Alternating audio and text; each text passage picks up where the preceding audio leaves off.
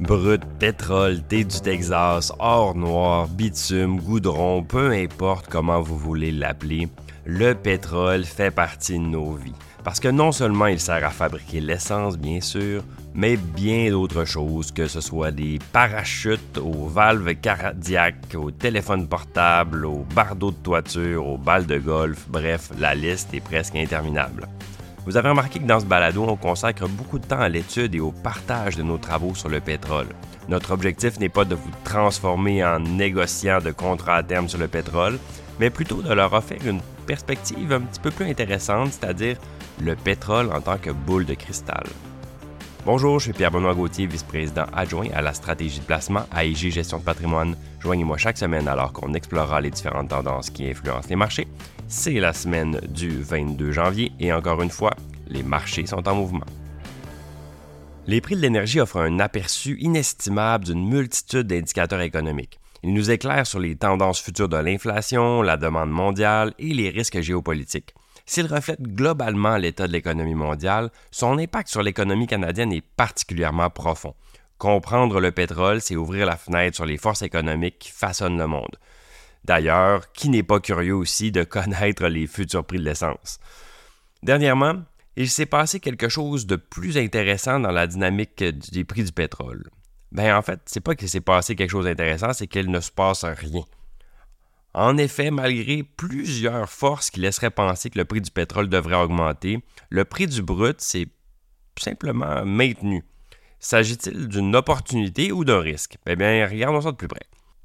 Tout d'abord, examinons la production. Avant la COVID en 2020, les États-Unis disposaient d'environ 675 plateformes pétrolières actives et produisaient 13 millions de barils par jour.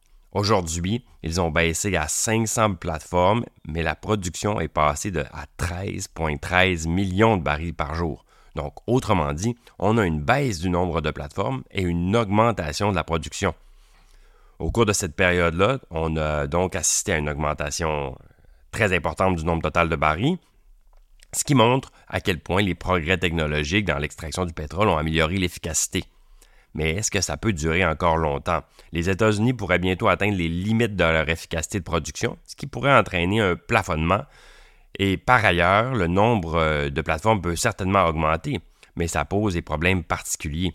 D'où va venir la main-d'œuvre avec un taux de chômage de 3,7% aux États-Unis? Au niveau mondial, l'offre et la demande de pétrole sont relativement équilibrées.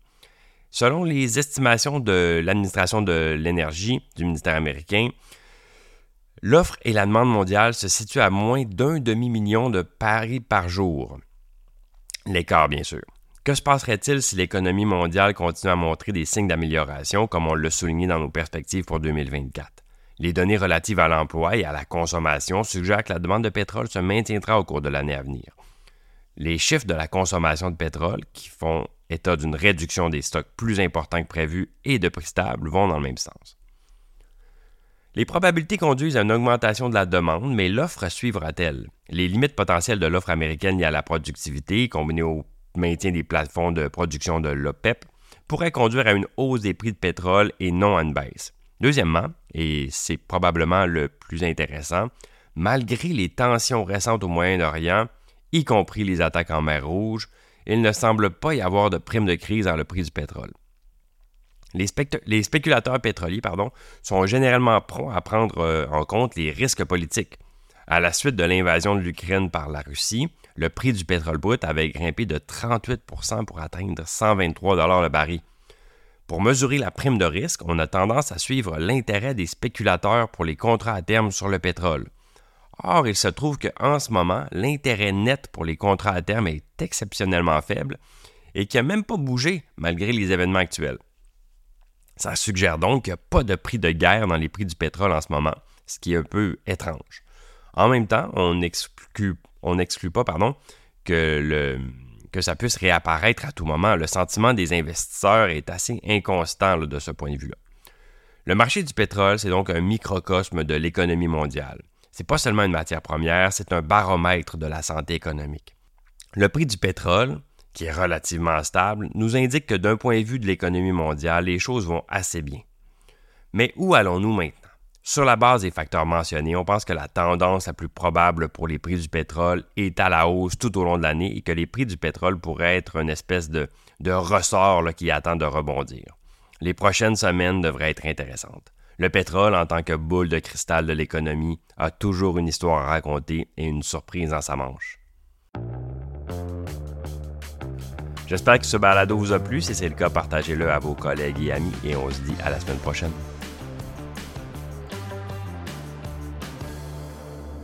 Le contenu de ce balado, y compris les faits, les perspectives, les opinions et les recommandations, ne doit pas être pris ni être interprété comme un conseil en matière de placement, ni comme une offre de vente ou une sollicitation d'offre d'achat de tout titre cité.